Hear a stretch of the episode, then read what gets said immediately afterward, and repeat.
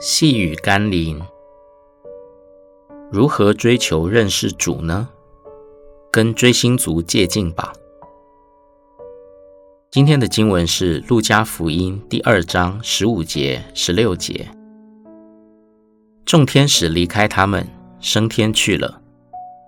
牧羊的人彼此说：“我们往伯利恒去，看看所成的事，就是主所指示我们的。”他们急忙去了，就寻见玛利亚和约瑟，又有那婴孩卧在马槽里。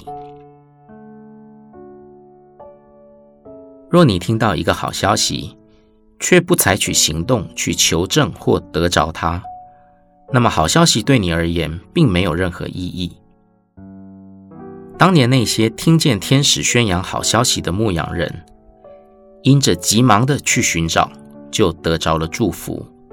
成为第一批见证耶稣基督降生，成为世代人们所称羡，也成为第一批领受上帝祝福的人。今天，上帝仍然透过圣经、透过历史、透过许多的基督徒和教会，对你我发出许多的好消息，就是耶稣基督十架的救恩与上帝丰盛的应许。你听见了吗？你采取行动。急忙地按着主的指示去得着并领受这份上好的祝福了吗？让我们一起来祷告。爱我的天父，听见并不等于看见，看见也不等于得到。我不单单要听见你所给予人类的好消息，看见你在许多人身上大能的作为和祝福。让我也能见机履机的积极追求你，认识你，经历你。